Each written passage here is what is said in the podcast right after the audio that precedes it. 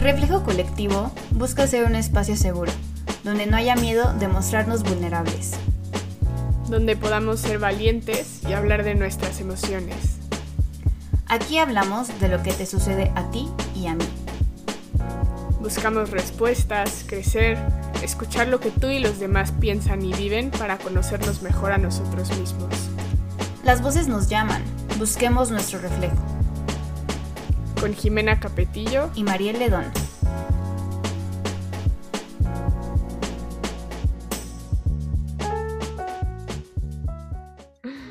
Hola a todos, bienvenidos a un nuevo episodio. El día de hoy tenemos una invitada igual muy especial. Se llama Salma Ledón.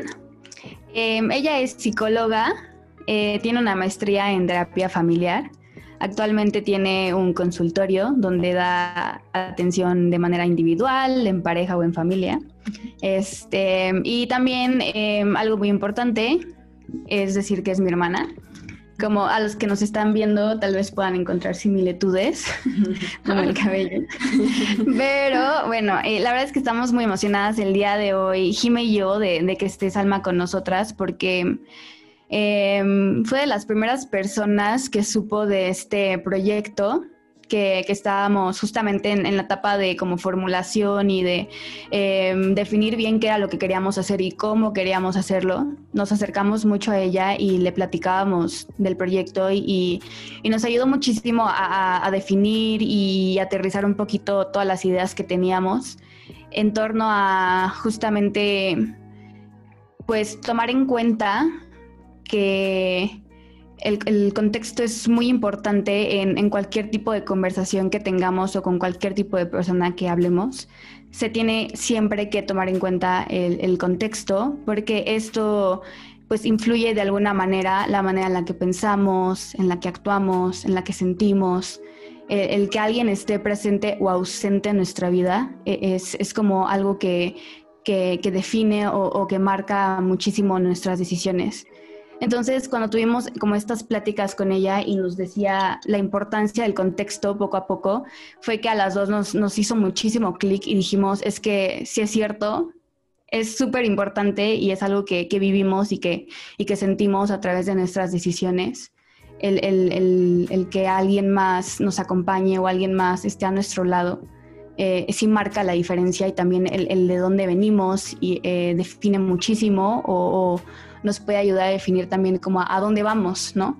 Entonces, pues para nosotras, para Jimmy y para mí era muy importante que, que, tú estuvieras hoy aquí con nosotras y que nos ayudaras un poquito más a, definir esta idea y, a poder como em, pues compartirla mejor con las personas que nos escuchan para que pues hagamos conciencia y también tomemos esto en cuenta cuando tengamos decisiones o, o tengamos conversaciones con los demás.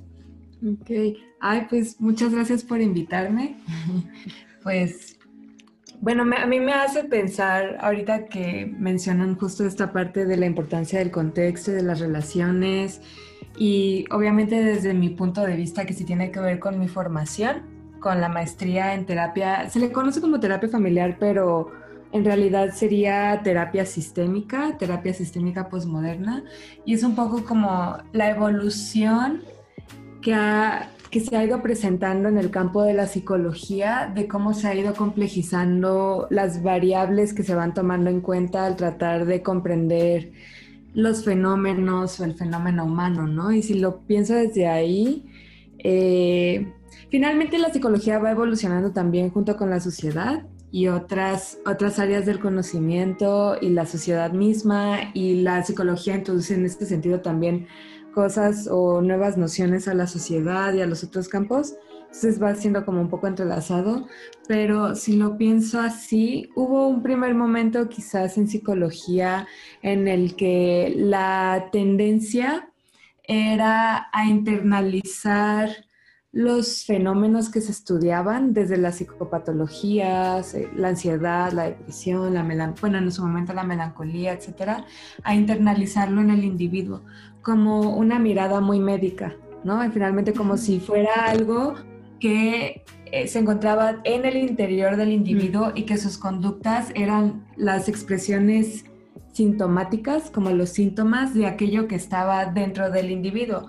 Y ya de ahí, como diferentes teorías lo explicarían de diferentes formas, el psicoanálisis, el conductismo, etcétera, pero la noción básica, como la, sí, como la noción básica o la epistemología desde la que se partía, era que eh, el problema se ubicaba dentro del individuo y entonces el individuo era el problema. Y de ahí que utilicemos aún adjetivos, ¿no? Porque se dice es una persona depresiva, es una, una persona ansiosa, o soy depresivo, soy ansioso, soy problemático, o etcétera, pero es desde esta forma como muy descriptiva, ¿no? Y como que un lenguaje que da a entender que emana desde el individuo y entonces al que tenemos que sanar, por decirlo de una forma, es al individuo. Como si fuera el único causante, el individuo.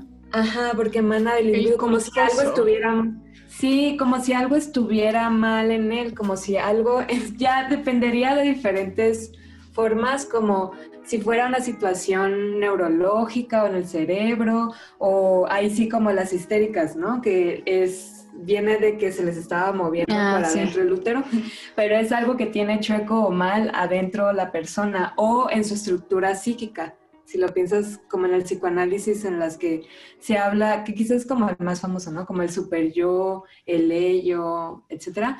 Pero es algo, aunque suene muy conceptual y muy abstracto, que siguen ubicando dentro de la persona y entonces es la persona la que tiene la estructura neurótica, la estructura histérica, etcétera, y que así lo que hace sentido entonces es, diría, una referencia en filosofía que se llama Michel Foucault, como categorizar, etiquetar a las personas con sus diagnósticos y secuestrarlas, y entonces internarlas en un hospital psiquiátrico porque son a ellas, a las personas, a las que se tiene que arreglar y que no estén estorbando, ¿no? Como en la sociedad, porque no son, en sus momentos, pues cada, cada época irá dictando qué es lo que hace una persona útil. Quizás hoy en día es más un discurso como de de productividad, ¿no? Como nuestra versión de neocapitalismo. Sí. Ay, no sé si me estoy usando muchos términos.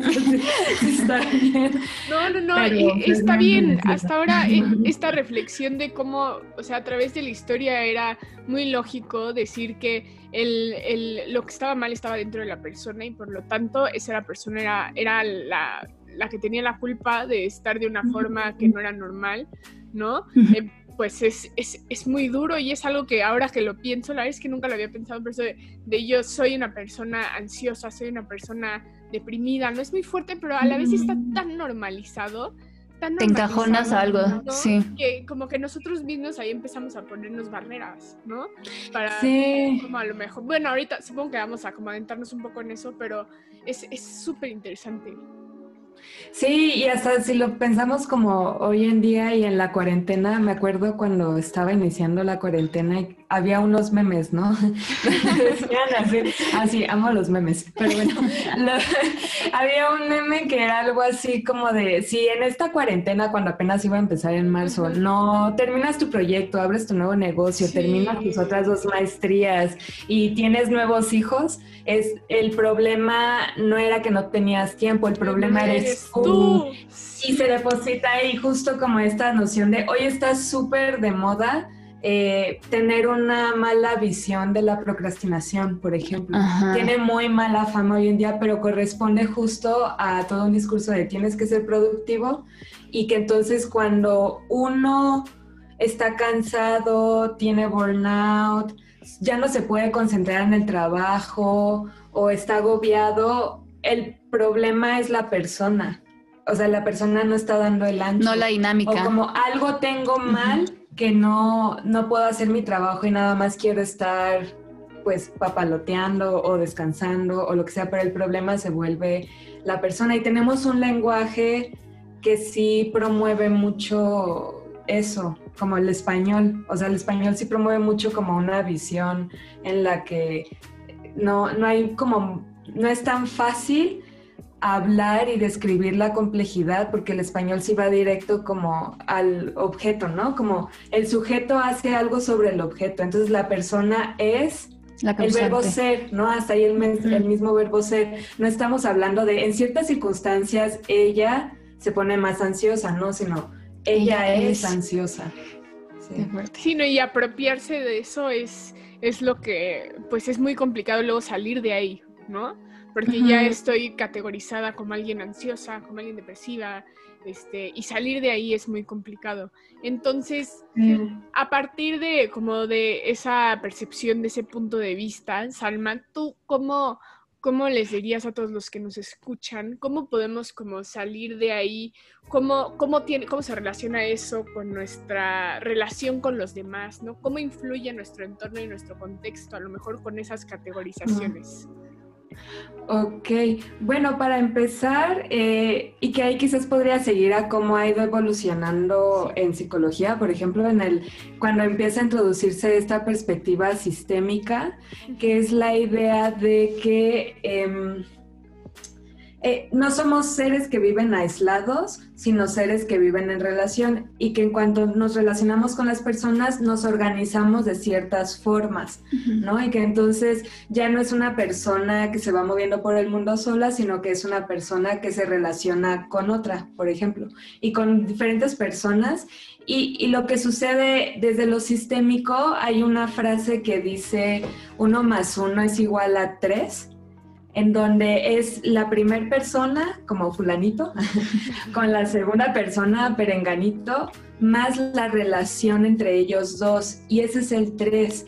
Y esa relación entre ellos dos eh, tiene ciertos, ciertas características, ciertas, ciertos atributos que corresponden solo a esa relación entre ellos dos y que hace que en fulanito en esta relación sea de una forma a que sí se, a diferencia de quizás como es con... Eh, sultanito. No sé qué sultanito.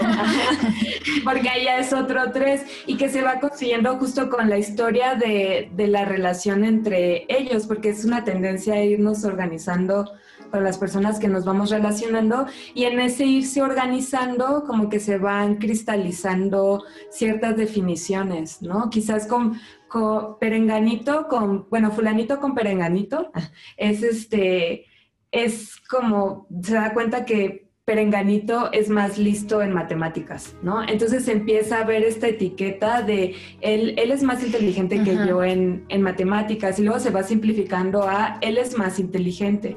Y se olvida que eh, en comparación a Sultanito, a él, a él le va mejor que a Sultanito, o que con respecto a Sultanito, Sultanito le, le dice como, ay, qué padre dibujas, y como que es otro ambiente, otra relación en donde él está en una posición o un rol que sí merece reconocimiento en comparación con la otra relación que tenía. Entonces, un poco ahí se va notando cómo van emergiendo cosas o etiquetas que nos, con las cuales se nos caracteriza, pero que en realidad emergen de las relaciones ¿no? De con quienes nos vamos moviendo. Y además si lo, se complejiza todavía más y ya sería también como una mirada más posmoderna en la que estas interacciones entre personas además se dan en contextos sociales más amplios. Y que aquí entra también, por ejemplo, que en una sociedad en particular como la nuestra se le va a dar mucho más valor y se le va a considerar más inteligente a quien le vaya mejor en matemáticas que en las artes y que entonces ahí se empieza como a encuadrar todavía más y se complejiza más cómo, cómo se organiza o cómo se define esa relación. Claro. Se me hace súper interesante todo lo que dijiste. perdón, nada más hacer que los que nos han estado viendo, pues, o los que nos van a ver en un futuro, van a ver que en un capítulo hablamos sobre cómo un, cierto ingeniero invitado que, que vamos a tener y yo nos cambiamos de, yo por ejemplo cambié de estudiar ingeniería a pedagogía y él es ingeniero y ahora está estudiando música, ¿no? Entonces, justo ahí hablamos como con de, sobre estos estigmas con los que tuvimos que luchar de, ay, pero tú ibas a ser la ingeniera, tú ibas a ser la que iba a sacar adelante a la familia y ahora te vas a pedagogía, ¿no? Y, ahí, tú, tú ya eres ingeniero industrial y ya te iba a ir perfecto y ahora te fuiste a estudiar música, ¿no? Entonces, solo se me hizo muy interesante como encontrar ese ejemplo concreto que, pues, que sí es como real, ¿no? Que así se rige nuestra sociedad en México. O sea, sí tenemos, le damos, le, le llamábamos como que hay carreras como más, no preferidas, pero sí que les dan un poquito más de certeza o tranquilidad a nuestros padres en el momento en el que decidimos y, pues, se sienten más tranquilos de que vamos a tener un futuro, ¿no? Más, más seguro, aunque realmente pues eso no dicta nada. Pero justamente lo que quería mencionar es que me hace mucho sentido lo que decías de este uno más uno igual a tres, porque creo que realmente todos vivimos y, nos damos cuenta que por más que tú seas una persona y tengas tus valores y tengas tu carácter y tengas tu manera de ser, te relacionas diferente con todos. y, y, por más que compartas, no sé, este gustos y demás con una persona o con un grupo de amigos, con cada uno de ellos te relacionas diferente y con cada uno de ellos yo, yo me doy cuenta que con cada una, por ejemplo, de mis amigas comparto cosas diferentes y me siento más en confianza de, hablar de ciertos temas porque su contexto, su, su bagaje, su, su historia o, su experiencia la, la hace para mi manera de pensar como más apta para hablar de, de temas en específico. Entonces ahí es donde todo lo que acabas de mencionar me hace muchísimo clic porque creo que es algo que, que sí nos damos cuenta, o sea, que sí, sí, sí, sí, nos, sí nos percatamos de que pues las relaciones son diferentes y las relaciones se van construyendo con diferentes experiencias. Y, eso no solo las relaciones son diferentes, sino que justo en ese tres, en el uno más uno tres, eh, uno es diferente con diferentes relaciones. Y entonces aquí se cuestiona esta noción de eh, un verdadero yo, que también es interior, ¿no? Porque no solo se interioriza como las patologías, estas etiquetas, sino también ciertos conceptos muy abstractos como tu verdadero ser, ¿no? Y entonces ahí vienen esos discursos como de descubre tu verdadero yo, tu verdadera esencia. Y lo que desde una posición posmoderna diríamos es que en ese sentido la personalidad no existe una, como una estructura interna, sino que es más bien algo muy plástico y que se va moviendo entre diferentes personas y que eh, no reconocerlo podría más bien promover que se juzgue a las personas justo por esta plasticidad, ¿no? Y que se empiece a decir como, es que qué incongruente eres. Porque no es solamente con las diferentes relaciones, sino a través del tiempo una misma relación va evolucionando y las personas que integran esa relación también van cambiando, ¿no? Por ejemplo, ahí yo me acuerdo muy bien como mi, uno de mis como ir alcanzando madurez, que yo decía como, Mariel es diferente con sus amigas que conmigo, y que no sé qué, hasta que un día como que me hizo clic y dije como, pues sí, ¿no? Yo también soy así, ay, qué mensaje, y ya como que lo fui dejando pasar, pero justo como poder darte cuenta de eso, porque si no, sí se, bueno, yo en el consultorio sí veo que sí se cree mucho en nuestra cultura, como en estos conceptos de una noción de ser como muy rígida y muy cristalizada, como atemporal. Y como si todo fuera blanco y negro, ¿no? Ajá, ándale, tenemos una visión muy dicotómica, ¿no? Y que entonces se ven como muchas polaridades, entonces donde uno es bueno y otro es malo, y donde yo o soy yo mismo o estoy siendo otra persona. Entonces vienen todos estos debrayes de quién es mi verdadero yo? Y pues igual todas esas versiones son tus verdaderos yo, pero eh, dependiendo del contexto, dependiendo de las relaciones, dependiendo de las personas, van emergiendo diferentes formas de, poder vivirse, experimentar el mundo, describirse, etcétera. No, sí, es, no, sí. Eh, perdón, es que justo relaciona mucho, por ejemplo, yo en la, en la en la carrera iba viendo, este, tenía una materia por una distinta etapa de desarrollo, ¿no? Entonces iba aprendiendo sobre la infancia y la adolescencia, la preadolescencia, la preadultez, la adultez, la prevejez, que sé que no existe, pero... Y la, y la vejez, pero ahí justo vimos un, un par de, de teorías de personalidad y todo, y yo me acuerdo que al aprender esto dije como, wow, o sea, mi personalidad de ahorita ya no va a ser en un rato, ¿no? Porque se va a ir complementando. Y mi personalidad que tuve hace seis años, un año, no era la misma la que, la que tengo ahora. Y creo que esa realización fue un momento súper importante en mi vida porque me di cuenta de que yo soy parte de una evolución constante. ¿no? Que se va como alimentando de todo lo que hay en su entorno y que justo por eso el contexto es tan importante, ¿no? Sí, Sí, claro. Y que justamente, o sea, como bien dices, si yo no soy la misma que era antes, pues da muchísima lógica también entender que tampoco mi relación con una misma persona va a ser la misma en, un determinado tiempo, ¿no? O sea, mi relación, como bien dice Salma, nuestra relación que tenemos ahorita no va a ser la misma de que dentro de cinco años, porque las dos vamos a trabajar diferentes cosas, vamos a exponernos a diferentes experiencias y diferentes... Em, pues lecciones o, crecimiento que, va a hacer que nuestra relación sea diferente, no, y, no partiendo justo de lo blanco y, negro que decíamos de bueno o malo, sino simplemente diferente.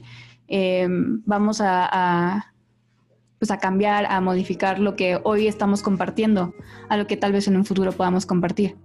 Sí, eso es como una visión de seres humanos como muy y todo lo que es producto humano y en ese sentido la sociedad, la cultura, las relaciones, como, como en procesos muy evolutivos, ¿no? En general lo, lo sistémico y lo posmoderno, o sea, sí parte como de de querer dejar esta noción de causa y efecto, ¿no? De porque yo soy de tal forma, porque yo tengo tal estructura, porque yo tengo tal patología o porque yo tengo tal personalidad, entonces actúo de tal forma, sino más bien en lugar de ser como esta línea de A provoca B y como un pensamiento muy lineal, es hacia un pensamiento más bien circular en un primer paso, en donde A provoca B, pero B también provoca A y se van provocando mutuamente y eso como en una imagen bidimensional, por decirlo de una forma.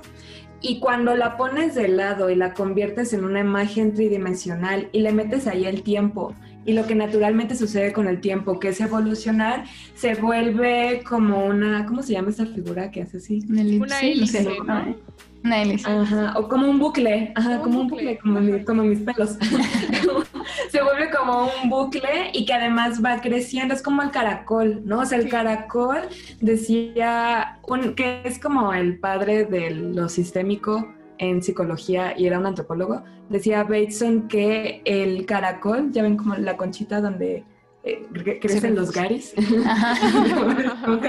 este, que el caracol es la muestra material del proceso evolutivo del, del, animalito del caracol, el que estaba allá adentro, no sé bien cómo se le llama, pero porque es justo como va creciendo así como en esa espiral. ¿No? Entonces la espiral es el círculo, la visión cíclica pero ya en una versión tridimensional en la que se le cruza el tiempo y que va evolucionando y el círculo se va haciendo más grande, ¿no? Y entonces esa es como la visión. Y que aparte esa me imagino que luego se sobrepone con una relación que tienes con alguien más, ¿no? Y entonces te vas convirtiendo en este conjunto de bucles que pues se van nutriendo de todas esas, ¿no? Exacto. Entonces, qué interesante que partimos de este, este enfoque que nos comentas, que era de yo soy la responsable, yo soy la causante de lo que estoy viviendo, o de, o de soy la, la, la, depresiva, soy la histérica, soy la todo, aún es que sí soy, porque creo que a fin de cuentas pues, somos seres humanos y, y vivimos cosas, pero no soy la causante, sino también hay un contexto o hay algo que ha sucedido que, ha hecho que hoy en día yo esté sintiendo esto o esté viviendo esto. Sí, porque todo entonces sería un proceso de mutuas adaptaciones. O sea, finalmente esta idea del, de lo sistémico y como de este bucle que va evolucionando y ampliándose, sí viene mucho como desde las teorías de evolución en biología, etcétera, pero es como una imagen o una metáfora muy distinta quizás a la de eh, los principios de la psicología y que creo que es lo que está más presente hoy como en psicología pop, eh, como en esta visión o esta versión del psicoanálisis eh, en la que se ve como un iceberg en donde está como en la puntita lo que, lo que se ve y abajo toda esta imagen del iceberg como lo hasta oscuro, ajá. es como oscuro y lo que no conocen y como el sufrimiento y el dolor y, y mis traumas del pasado y, y, eso es como lo interesante, ¿no? Como lo que hay que conocer, de lo que se trata la, peli la película y es pensar como, si eso es lo interesante, hacia dónde se van a dirigir los procesos de reflexión, de terapia, de cultura y pues está un poco sombrío, o sea, está interesante, pero como que sí es lleva hacia otros lugares, a que si pensamos más bien en la metáfora del, del, bucle o de este caracol, más bien nos lleva hacia las posibilidades de cómo va a seguir evolucionando. Porque si en esos múltiples bucles, como decías Jimena, eh, metemos luego el bucle de la terapia sistémica, Exacto, hacia dónde lo vamos a llevar a que evolucione. Pero es como más bien, o sea, justo desde las metáforas, qué historias estamos construyendo y las historias cómo las construimos en relación, ¿no? En ese uno más uno tres vamos construyendo historias diferentes y, y justo eligiendo ciertas metáforas vamos construyendo narrativas diferentes y relaciones diferentes que van evolucionando hacia lugares distintos. Sí, no, en verdad es, es muy... O sea, estoy un poco en shock de cómo me estoy identificando con todo esto, ¿no? Porque al final, pues si partimos de eso, entonces también, pues lo que seguiría de eso es que igual necesitamos esa red de bucles para salir adelante, ¿no? O identificar como cuáles de esos bucles son los que nos pueden ayudar para estar bien. Porque justo, y era algo que a lo mejor ya les contamos en nuestro piloto, pero como que a Mariel y a mí nos, nos, nos llamaba mucho y creo que Salma nos, nos, nos, compartía que ella también se sentía así sobre esto de que hoy en día predomina mucho el tú solo puedes y tú arriesgate y no necesitas a nadie para ser feliz, no necesitas a nadie. Y aprende a estar solo y todas estas cosas. Sí, sí, sí, si no sabes estar solo, entonces no eres nadie. ¿no? Entonces, eso, al final somos seres sociales por naturaleza y justo ahora con este entendimiento de la complejidad de, los, de todos estos bucles y de lo que significan para nosotros, pues es mucho más como congruente decir que necesitamos de esos mismos bucles para estar bien. Sí, exacto. Sí, es una, una, visión que sí nos lleva otra vez a considerar eh, cómo los procesos de aprendizaje y los procesos de evolución en realidad están en las relaciones.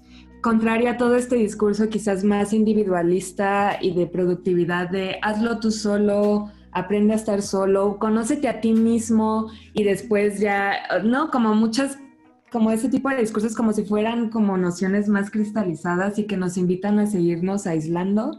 Y yo creo que la cuarentena, por ejemplo, nos ha enseñado justo cómo si necesitamos estos lazos y que si en las como en los países occidentales o quienes seguimos, los países que seguimos una cultura más occidental, si hay una tendencia como a una pandemia, pero de aislamiento, ¿no?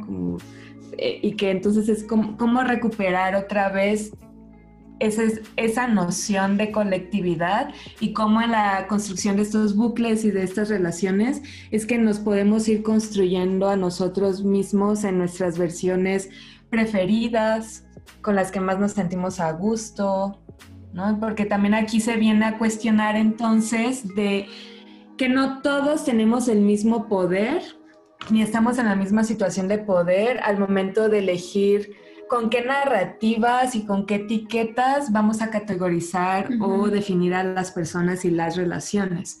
No todos tenemos el mismo acceso a los medios de comunicación, ni las mismas posiciones de poder en las comunidades, en las familias, etcétera, y que entonces todas estas dinámicas no suceden nada más como en el aire, sino que también en su organización hay quienes eh, se asumen como los autores, ¿no? Y por ahí en un punto la psicología ejercía este poder, siendo la psicología quien decía, yo como estudié esta carrera cuatro años y tengo estos libros de, de referente, entonces yo te digo que tú eres depresivo.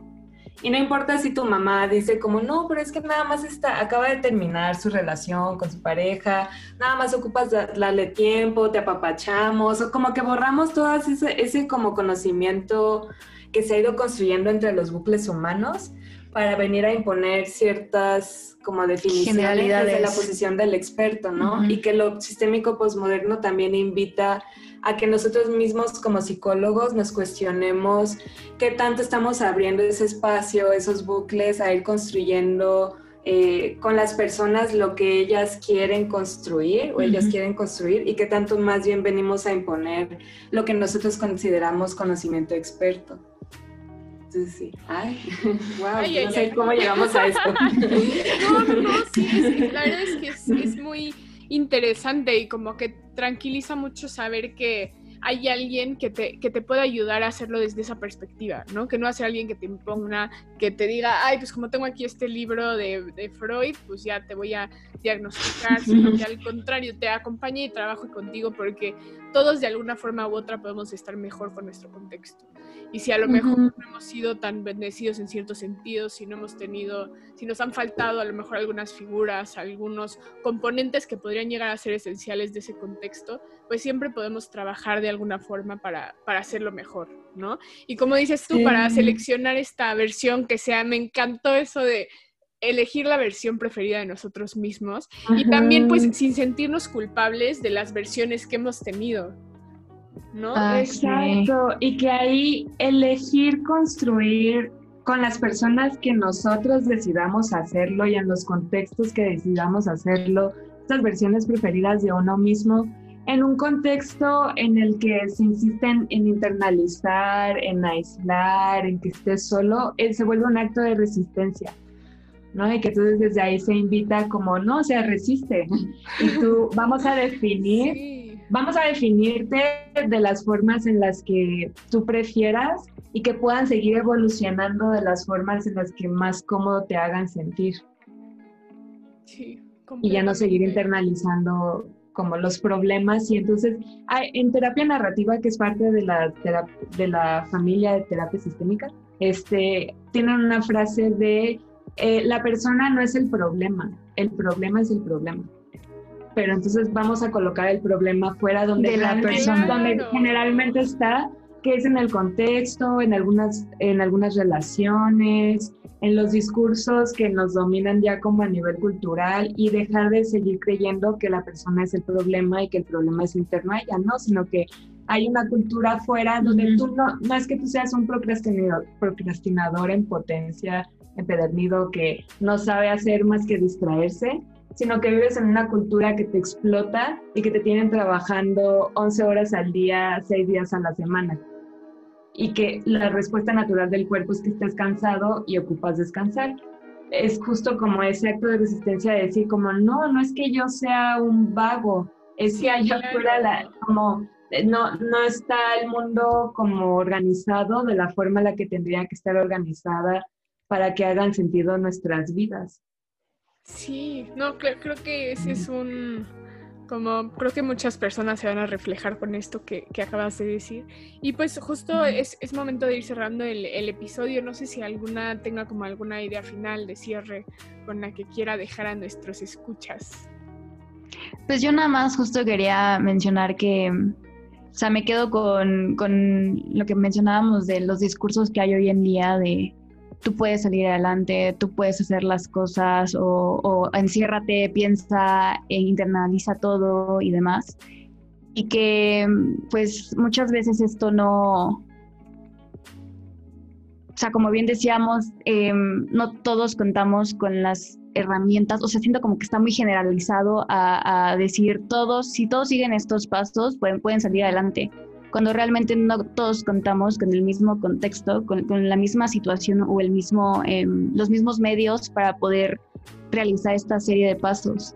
Entonces, yo me quedo con el no generalizar y el más bien justo analizar cada uno dónde estamos parados, qué está sucediendo a mi alrededor, qué, qué, cosas del exterior han hecho que hoy esté como estoy y, también qué puedo hacer yo para que esas relaciones mejoren, pero también regresando al uno más uno igual a tres, es, es, una relación que, vamos a trabajar los dos, no nada más es, trabajo mío, no es nada más tarea mía, sino es tarea de los dos. Y, lo que sea que construyamos juntos es lo que va a ayudar que, que tanto yo salga adelante como el otro porque creo que igual es, es, muy importante como esto en, en, lo del contexto. A los dos nos va a beneficiar y a los dos nos va a aportar el que los dos nos metamos y, y, pues no sé, aportemos algo.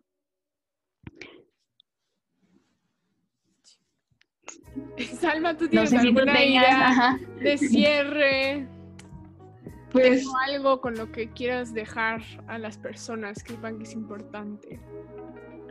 Pues digo, mi, es que mis frases buenas creo que ya las... Sí.